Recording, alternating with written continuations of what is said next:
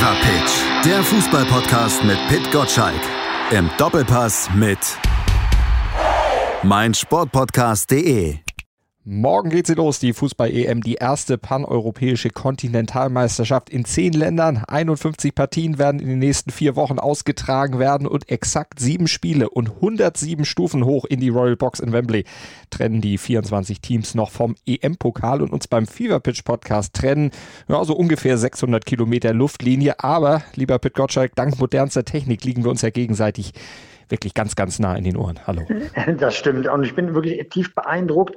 Kannst du das nochmal mit den paneuropäischen Sp also Spielen sagen? Also so fehlerfrei hätte ich das niemals hinbekommen. Kannst du das bitte noch einmal wiederholen? Die erste paneuropäische Kontinentalmeisterschaft. Ah, und ich, Depp, sagt früher einfach nur EM. Und ja. du sagst das viel schöner, mit viel mehr Musik in der Stimme. Ich bin hellauf begeistert ganz einfach EM, das war früher. Mittlerweile ist ja alles anders im Fußball. Auch, dass eine EM jetzt eben in mehr als ja, zwei Länder, das hatten wir ja schon mal, ausgetragen wird. Aber dass sie jetzt eben komplett über Gesamteuropa plus ja, so ein bisschen Asien noch ausgetragen wird, das ist schon was Besonderes, gerade auch in dieser besonderen Zeit. Macht dir das immer noch ein bisschen Bauchschmerzen? Ja, natürlich schon allein der Begrifflichkeit. Ähm, ich war diese Woche ähm, in München am Akkreditierungscenter, um meine Akkreditierung abzuholen, also quasi meine Zugangsberechtigung für alle Stadien ähm, in Europa. Und dann ist überall zu sehen das EM-Logo. Und da steht groß und drei drauf dann UEFA Euro 2020. Ja, so. Und da merkt man doch, mh, erstens, Pandemie, es ist ein Jahr später, versteht ja jeder. Niemand sagt doch dieses Jahr, oh, ich gehe heute mal, guck mal heute mal Euro 2020 an. Ne? Nee, mhm. wenn, dann sagt man schon EM 2021. Und so ist man auch als Journalist hin und her gerissen. Wie nenne ich eigentlich das Baby, über das ich berichte? Wir haben uns entschieden, wir nennen es so, wie alle es auch sagen, nämlich EM 2021. Hm. Das ist auch das, was dann wirklich jeder versteht, sonst fühlt man sich wirklich tatsächlich im falschen Film beziehungsweise im falschen Jahr. Aber wenn du die Akkreditierung schon hast, weißt du dann auch schon, welche Spiele du dann tatsächlich hautnah besuchen wirst. Äh, tatsächlich, auch da merken wir die Auswirkungen. Die Presseplätze sind limitiert. Wir haben ein paar Akkreditierungen hier bei Sport 1. Und natürlich äh, bin ich dann der erste Streichkandidat, den wir nicht mit voller Kapelle anrücken dürfen. Wichtiger ist, dass Florian Plettenberg und Patrick Berger, unsere beiden Chefreporter, im Stadion sind. Ich habe dann gesagt, dann schaue ich mir das äh, vom Fernsehgerät aus. Aber ich habe eine Einladung bekommen zur Kompensation von der ähm, von meinem Kontaktmann bei der, der UEFA und ich werde mir das Ungarn-Spiel dann im Stadion anschauen. Auch für mich ist das dann der erste Stadionbesuch nach über einem Jahr, also auch ein wirklich besonderes Erlebnis. Ähm, aber bei der Akkreditierung muss ich halt schauen, äh, dass ich da keinem Kollegen ähm, einen Arbeitsplatz wegnehme. Die Reporter, die sind dann noch mehr gefordert, wenn sie im Stadion sind. Und dann möchte ich dann äh, den Platz frei machen, damit die Kollegen dann auch in in Ruhe arbeiten können. Jetzt könnte man ja einfach mal ganz catcherig sagen, du könntest ja hinfahren und tatsächlich auch mal arbeiten und nicht nur ins Pressebuffet gehen. Ja, oder mit dir quatschen ja, oder und dann das, ja. Zeug erzählen. Das, Obwohl, das, das ist ja Arbeit im weiteren Sinne. Wenn du schon mal, wenn du schon mal wieder nach, nach der kurzen äh, Frühjahrspause hier im Podcast schon wieder deine Gehässigkeit ja, loswerden willst. Klar, kann ich machen, logisch. Du hattest drei Wochen Schonfrist, äh, da musst du rechnen. Genau, ich, ich hatte mich wunderbar erholt und äh, nach fünf Minuten ist das auch wieder aufgebaut. Ja, vielen Dank auch. Äh, ich, ich sag's nochmal ganz genau, drei Minuten 30 Sekunden. Achso, ja, ja. da korrigierst du mich auch noch. Das, das, ist eine herrliche Zeit mit dir. Das werden ja tolle EM-Wochen hier mit dir. Ja, jede Woche werden wir dann auf jeden Fall mal auf das blicken, was uns dann Freude oder nicht Freude macht. Aber ich höre auf jeden Fall an dir schon raus, du freust dich jetzt nicht auf unsere Podcast-Aufnahme. Das erwarte ich ja auch gar nicht mehr nach der langen Zeit, die wir das hier schon machen. Aber du freust dich auf die EM. Absolut freue ich mich auf die EM. Wenn wir in einer Woche dann ähm, über alles reden, sind wir ja auch schon, schon mal wieder schlauer. Dann haben wir in der Zwischenzeit auch das erste Spiel gesehen. Ich kann es kaum erwarten, dass es endlich losgeht. Und zwar losgehen heißt nicht mit dem Eröffnungsspiel am Freitag, sondern mit dem deutschen Spiel am Dienstag äh, gegen den äh, Weltmeister, gegen Frankreich. Äh, da hat man so eine Standortbestimmung. Wenn wir das vergeigen, dann ist da natürlich viel Druck drauf beim zweiten Spiel gegen den Titelverteidiger Portugal. Ähm, am Ende, wenn wir sowieso weiterkommen, davon bin ich wirklich überzeugt, weil auch der Gruppendritte weiterkommt im Normalfall. Also die äh, vier der sechs besten, Achtung, dass ich jetzt nicht falsch sage, vier der sechs Gruppendritten, nämlich mhm. die vier besten, kommen weiter. Ähm, das Problem wird dann eher sein, dass man als Gruppendritter dann auch ähm, ähm, sagen wir, gegen einen Gruppenersten aus einer anderen Gruppe spielen muss. Aber eigentlich kann man es nicht verhindern, dass man weiter. Das macht der neue Modus mit dem aufgestockten Teilnehmerfeld. Lothar Matthäus. Der naja, hat, so neu ist das ja nicht so. So neu ist das nicht. Das war ja schon bei der vergangenen Europameisterschaft so, dass Portugal als Gruppendritter weitergekommen und am Ende sogar Europameister. Also dieses Schlupfloch ist schon äh, 2016 genutzt worden. Und Deutschland ist eine Turniermannschaft, ne? Wissen wir ja traditionell seit 1800, ne? Ist ja immer so gewesen. Na, also es kann erst seit 1930 sein, ja. weil da sind erst die Turniere eingeführt worden. Das äh, war die Weltmeisterschaft in Uruguay. Also mit 1800 musst du nicht kommen. Nee, das stimmt, das stimmt. Obwohl wir natürlich auch schon 1912 als deutsche Mannschaft schon mal bei Olympia teilgenommen haben. Da haben wir, das haben wir mal hier im Podcast besprochen mit dem Fußballhistoriker Udo Muras. 16 zu 0 gegen Russland damals. Ja, aber er hat auch die Umstände erzählt, das wie das zustande kam, von Lustlosigkeit äh, durchsetzt, ja. Äh, insofern, wenn du dann sagst, ja, Turniermannschaft, dann äh, hast du einerseits recht, dass du schon von Dingen vor dem Ersten Weltkrieg erzählst und andererseits, äh, die Historie, wie wir sie heute kennen, der deutschen Mannschaft, ist ja tatsächlich mit 1954 so richtig zur Blüte gekommen. Das stimmt. Und wir gucken mal auf das, was jetzt aktuell blüht, vor allen Dingen auch natürlich in Sachen Gruppe. Und da hat Lothar Matthäus dem SID ein bisschen was drüber erzählt. Wir hören da mal rein starke Gruppe, aber nicht nur, oder eine schwere Gruppe, aber nicht nur für Deutschland, sondern eben auch für die anderen Mannschaften. Wir reden immer die anderen stark, aber die anderen Mannschaften haben vor uns Angst oder Angst, Respekt, weil, wir, weil sie wissen, welche Spieler das bei uns spielen. Und deswegen ist das eine Gruppe, die im Endeffekt für mich auch drei Mannschaften in dieser Gruppe, äh, in dieser Gruppe hat, die zum Schluss auch ins Endspiel kommen können oder beziehungsweise den Titel holen. Also Matthäus sieht es so ähnlich wie du, aber er sagt jetzt auch, sehr viel Respekt haben die anderen vor Deutschland. Ist das denn aktuell von der aktuellen Form und nicht aus der Historie dann auch zu begründen? Natürlich. Guck dir doch auf den Kader, guck dir den Kader an, wie viele Spieler dort für Furore international gesorgt haben, mit dem Trippelgewinn voriges Jahr, mit dem, äh, mit der Finalteilnahme in diesem Jahr. Da sind wirklich sehr begehrte Spieler im Kader. Und wenn man dann elf Stück äh, dann versammelt in der Startelf, dann sieht der Gegner das und weiß, Mensch, die Namen kenne ich ja alle, äh, dann ähm, bleibt es ja gar nicht aus, dass man mit Respekt in so ein Spiel mhm. reingeht. Das gehört sich aber auch so, ja. Ähm, Deutschland hat zu oft äh, etwas gewonnen, als dass man das in irgendeiner Weise äh, ignorieren kann. Immerhin waren wir schon mal, äh, waren wir schon dreimal Europameister, 1972, 1980 und 1996. Ja, es ist schon 25 Jahre her, aber die Weltmeisterschaft vier Sterne ist zuletzt 2014 passiert. Wir haben mit dem Torwart und mit dem Spielstrategen, ähm, also Manuel Neuer und Toni Kroos, noch zwei aus diesem Kreis, den äh, WM-Torschützenkönig von äh, 2010, Thomas Müller, äh, Mats Hummels auch Feldmeister. Also ähm, Ginter nicht zu vergessen. Also wir haben fünf Weltmeister im Kader. Äh, das, das hinterlässt auch schon äh, einen Eindruck bei den Gegnern, ist doch ganz klar. Aber ein paar Weltmeister standen auch gegen Spanien auf dem Feld äh, vor ein paar Monaten, wo es dann ja eine richtige Abreibung gab. Genau, das sind ja die, die Punkte, die fast unerklärlich sind. Wie kann man dann, äh, man kann ja gegen Spanien verlieren, um Gottes Willen, wenn es hoch ausfällt, mal 0-2 oder 0-3. Aber in dieser Höhe ist es ja nun wirklich sehr ungewöhnlich und, äh, und historisch zu betrachten. Mhm. Dafür gibt es keine Erklärung. Ich versuche da jetzt in solchen Momenten dann optimistisch zu sein. Es war ein Unfall, der passiert, so wie gegen Nordmazedonien auch, überlegen, aber verloren. Ähm, es sind halt zu viele Unfälle, sodass ich nicht weiß, ob der Fahrer tatsächlich den Führerschein hat. Der Bundestrainer hat korrigiert, hat Mats Hummels und Thomas Müller zurückgeholt, weil er meint, dass er sowohl hinten wie vorne doch äh, Faktoren braucht, die die neue Generation nicht bietet. Also jemand, der das Spiel von hinten aufbauen kann und vorne Thomas Müller, der unberechenbar ist. Ähm, diese Freundschaftsspiele, die wir jetzt gemacht haben gegen äh, Dänemark und Lettland, die darf man jetzt nicht zu hoch bewerten. Aber zumindest hat jetzt diese Mannschaft mehr Substanz als äh, damals bei dem Spanien-Spiel. Dann nehmen wir uns den Kader noch mal ein bisschen genauer unter die Lupe und hören noch mal Lothar Matthäus beim SID. Die Mannschaft ist gut aufgestellt, gut zusammengestellt. Ich bin eigentlich mit dem Kader 99 Prozent zufrieden. Mir fehlt eigentlich nur ein Spieler, nämlich Baku von VfL Wolfsburg, der für mich gerade auf der rechten Seite eine Riesensaison in Wolfsburg gespielt hat. Und gerade da haben wir doch ein bisschen Probleme. Deswegen nimmt Kimmich jetzt diese Position ein, äh, ob er will oder nicht. Im zentralen Mittelfeld sind wir top aufgestellt und äh, hoffe ich doch, dass äh, wir mit dieser Mannschaftsausstellung, die Jogi Löw auch gegen Lettland gezeigt hat, ähnlich beim äh, Auftaktspiel gegen Frankreich ein gutes Ergebnis erzielen. Wie groß ist denn deine Zufriedenheit mit dem Kader? Ich muss ja sagen, als ich den Kader gehört und gelesen habe, habe ich gesagt, eigentlich habe ich nichts zu meckern.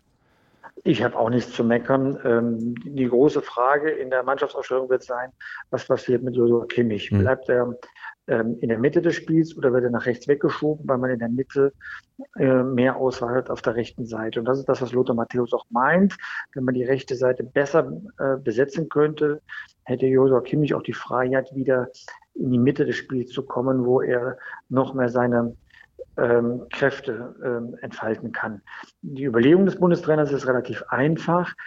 Er ähm, gewinnt auf der rechten Seite mehr, als er durch den Wegfall von Kimmich im Zentrum verliert. Äh, die Mannschaft wird dann so stabiler. Er kennt das. Er hat ja schon mal auch äh, 2014 die Situation gehabt. Äh, Lahm war auf dem Weg zu einem zentralen Mittelfeld des Turniers nach rechts versetzt. Und ehrlich gesagt, auf der rechten Seite äh, wurden wir dann richtig stark und richtig gefährlich, dadurch, dass der Rahmen als Anspielpartner äh, immer zur Verfügung stand. Und dieselbe Überlegung gibt es jetzt auch bei Kimmich. Ähm, ist man, bleibt man flügellahm, um die Mitte zu stärken, oder macht man es eben umgekehrt?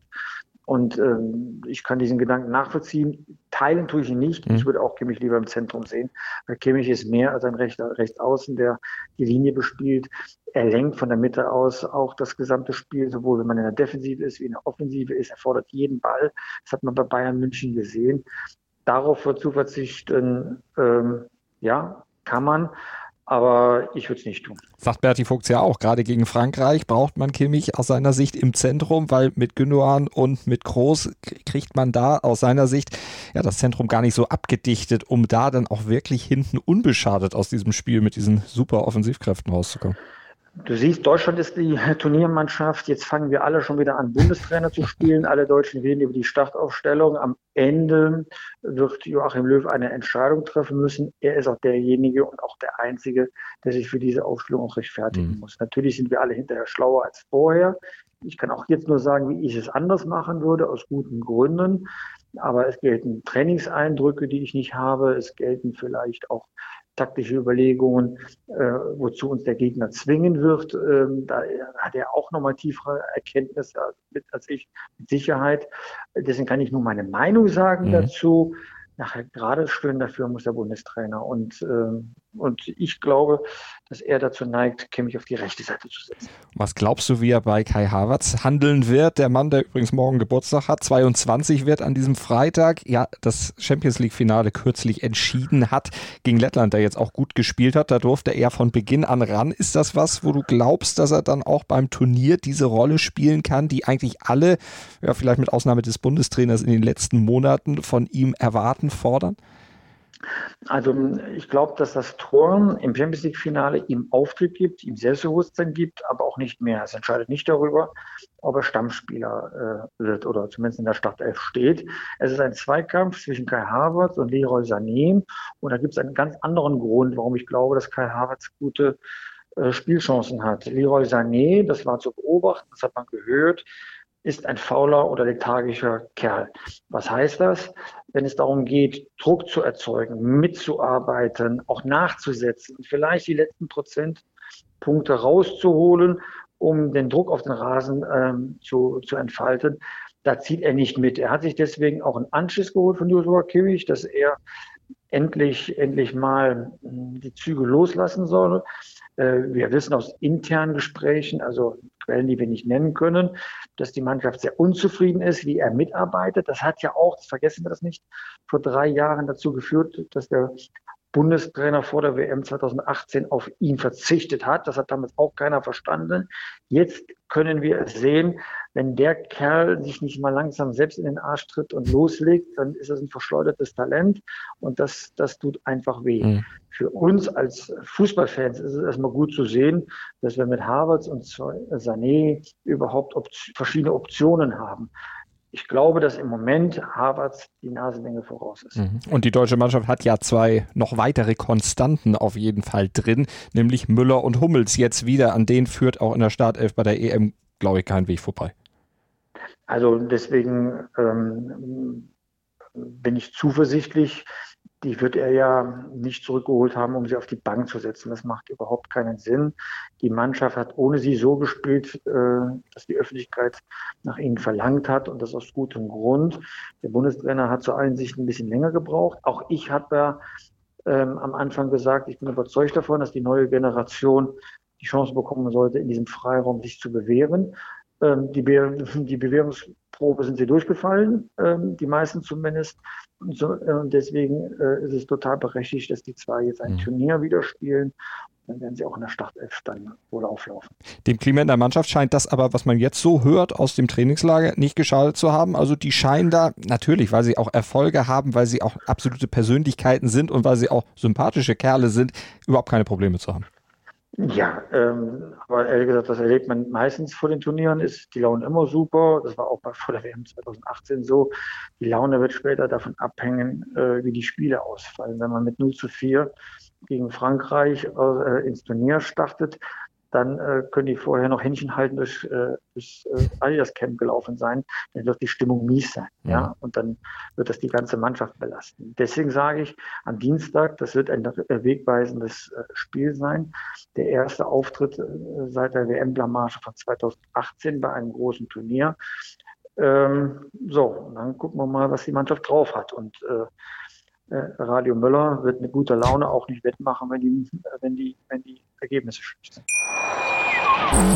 In rund 40 Folgen habt ihr mich jetzt schon sagen hören, I want to tell you about the Beatles. Ich habe euch die Geschichten zu ihren Alben und ihren Songs erzählt, euch ihre wichtigsten Wegbegleiter und Vertraute vorgestellt und natürlich die Orte, die für die Bandgeschichte eine wichtige Rolle spielten.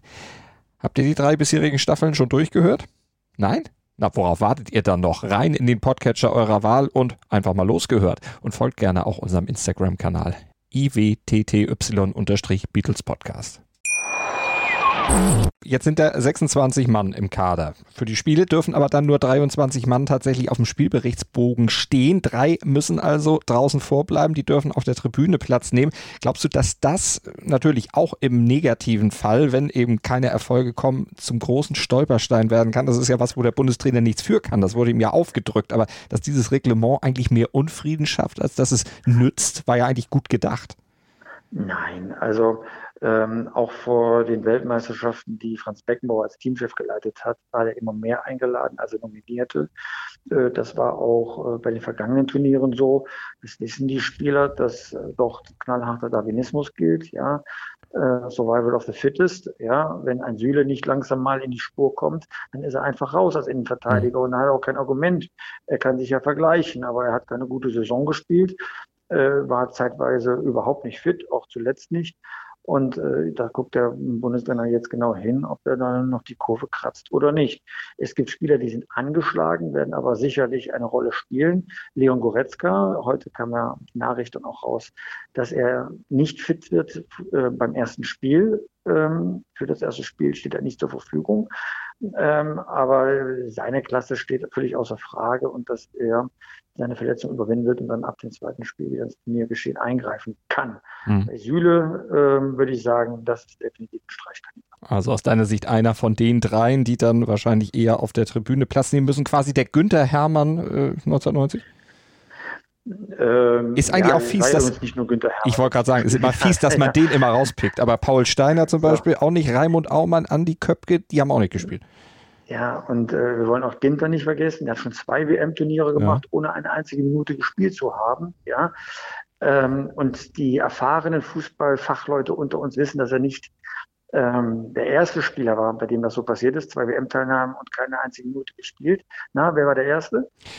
Ich weiß es nicht. Du bist der Fachmann. ähm, ich glaube, ich glaube, so hieß er. Ich muss, ähm, muss mal kurz nochmal nachdenken. Ja. Ähm, aber Silo ähm, war der Spieler, der hat 1966 und äh, ich gucke jetzt gerade währenddessen meinen Gegencheck hier. Ähm, dass ja, Klaus-Dieter Silo 1966, VfB Stuttgart 1970, Borussia Mönchengladbach, beide Turniere teilgenommen, aber nicht gespielt.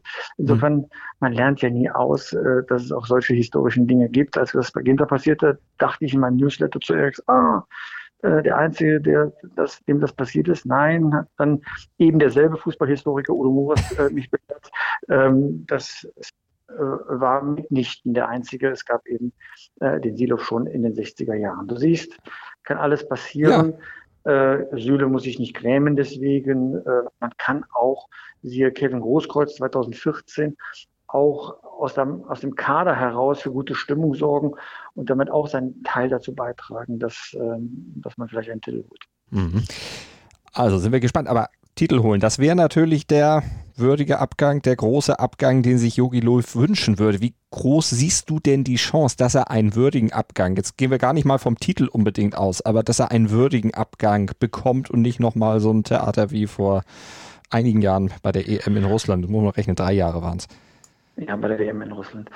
Ähm, also, wenn er ins Halbfinale kommt und dann wirklich die, die vier besten Mannschaften ähm, auf ihre Tagesform vertrauen müssen, dann wäre doch alles in Ordnung. Ja, dann wäre man so viel wie meistens. Also er hat ja bis auf 2014 hat das Halbfinale immer erreicht.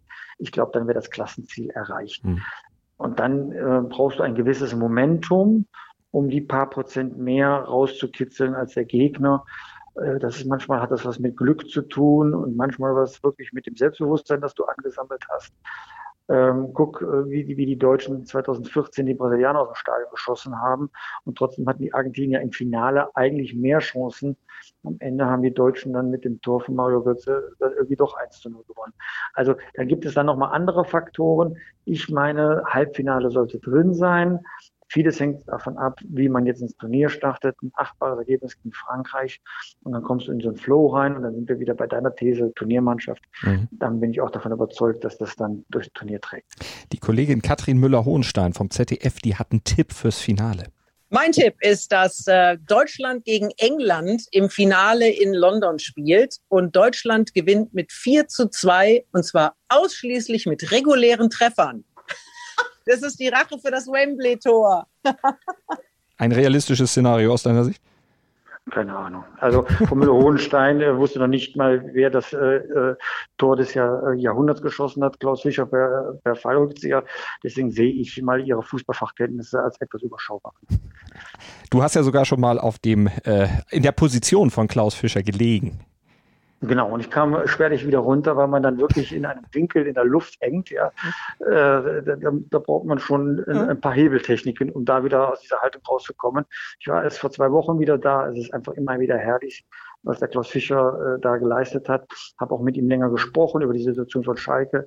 Äh, also der Mann ist einfach ein, ein Genuss, also ein Fußballfachmann sowieso, aber auch menschlich ein, ein toller Typ. Und dass er so ein Tor geschossen hat, das ähm, im Museum, im Deutschen Fußballmuseum in Dortmund verewigt ist. Ähm, also großartig und ich freue mich jedes Mal, wenn ich dort bin. Ich habe Klaus Fischer zweimal in meinem Leben getroffen. Einmal äh, auch als er Fallrückzieher gelehrt hat bei einem Sponsorentermin auf St. Pauli. Da hat er tatsächlich mit, äh, mit Journalisten trainiert auf dem Trainingsgelände für das FC St. Pauli und da standen auch Fallrückzieher auf dem Programm. Ich habe mich, glaube ich, nicht so gut angestellt. Also zumindest keine Fischermäßigen äh, akrobatischen Verrenkungen da gemacht. Mir tat danach ziemlich der Rücken weh. Und einmal tatsächlich als Jugendlicher in Husum, da hat er Urlaub gemacht und da habe ich ihn damals bei Karstadt getroffen. Na, siehst du, ne? wie bodenständig er ist. Klaus Fischer geht sogar zu Karstadt, siehst du da mal. Kann man mal sehen. Nein, also mir hat Klaus Fischer einfach das größte Fußballspiel meines Lebens beschert. Das WM-Halbfinale 1982, die Schlacht von Sevilla, äh, als er im, ähm, in der Verlängerung den Ausgleich gegen Frankreich äh, äh, erzielt hat, ne? gegen mhm. Frankreich. Du weißt, warum ich es jetzt erwähne. Ähm, ja. Das war das erste und einzige Mal, dass eine Mannschaft bei einer WM einen zwei Tore Rückstand noch in der Verlängerung wettgemacht hat. Äh, danach kam es zum ähm, Elfmeterschießen, das Deutschland gewonnen hat. Damit waren wir im Finale. Nach einer völlig verkorksten WM sind dann Vize-Weltmeister geworden, weil Italien an dem Tag mit 3 zu 1 äh, besser war. Aber Klaus Fischer hat dieses, ja, was war es, Fallrückzieher, seit Fallrückzieher äh, den Ausgleich gemacht. Also dieses Spiel werde ich nie vergessen. Ich äh, habe da getanzt in der Wohnung weil es so ein spannendes und abwechslungsreiches Spiel war. Gegen Frankreich haben wir tatsächlich schon große Schlachten geschlagen. Mhm. Würdest du denn auch wieder tanzen, wenn du im Tippspiel von Sport 1 jetzt bei der EM abräumst? Tippspiel.sport1.de, da könnt ihr ja alle mitmachen gegen Pitt tippen. Ja, erstens gibt es was Tolles zu gewinnen. Ähm, Peter Neururer hat versprochen, dass er eine Grillparty äh, nicht nur bezahlt, sondern die Sachen der Grillparty auch vorbeibringt, persönlich wer gewinnt. Ich glaube zwar nicht, dass ich gewinnen werde, aber natürlich mache ich mit, weil wir, also Mario Basler ist dabei, Laura Papendick tippt, natürlich Thomas Helmer. Also ganz muntere Runde, tippspiel.sport1.de muss man dabei sein. Ist einfach eine riesen Gaudi. Ähm, ich gucke mir jetzt wieder einen aus, den ich besiegen muss, so wie letztes Mal Hartwig Töne. So will ich diesmal hier äh, unseren Nachrichtenchef äh, Maximilian Niguletz besiegen. Äh, mehr kann ich gar nicht erreichen, äh, weil ich bin ja nun einer der schlechtesten Tipper überhaupt, auch Migo hat äh, sich ziemlich lustig über mich gemacht, dass er mich abgehängt hat beim Tippspiel in der Bundesliga. Äh, zu Recht. Also wer hängt mich da nicht ab, ist ja eher die Frage. Das ist doch schon mal was. Aber guck mal, äh, auf wen tippst du denn als Europameister? Kannst du das schon verraten? Naja, ehrlich gesagt schon Frankreich. Frankreich ist da schon der Favorit, weil äh, dieselbe Klasse wie vor drei Jahren noch reifer geworden, noch eingespielter. Also die bringen schon eine gute Mischung aus Erfahrung und Qualität einfach auf den Rasen. Also ich bin schon überzeugt, dass da Frankreich ziemlich weit kommt. Mein Außenseiter-Tipp aus Sympathie Italien. Aber sie werden es nicht werden, aber ich tippe trotzdem auf sie. Schauen wir mal. Gucken wir einfach mal. Und dann sehen wir schon bei der EM, die ihr natürlich auch bei Sport 1 begleiten werdet, in Textform, in Bildform, in Talkform. Da ist alles geboten. Ja, wir haben jeden äh, Mittag um 12 Uhr werktags eine eigene EM-Sondersendung. Zwei Stunden erzählen wir alles, was wichtig ist, auch äh, streamen die Pressekonferenz äh, des DFB live.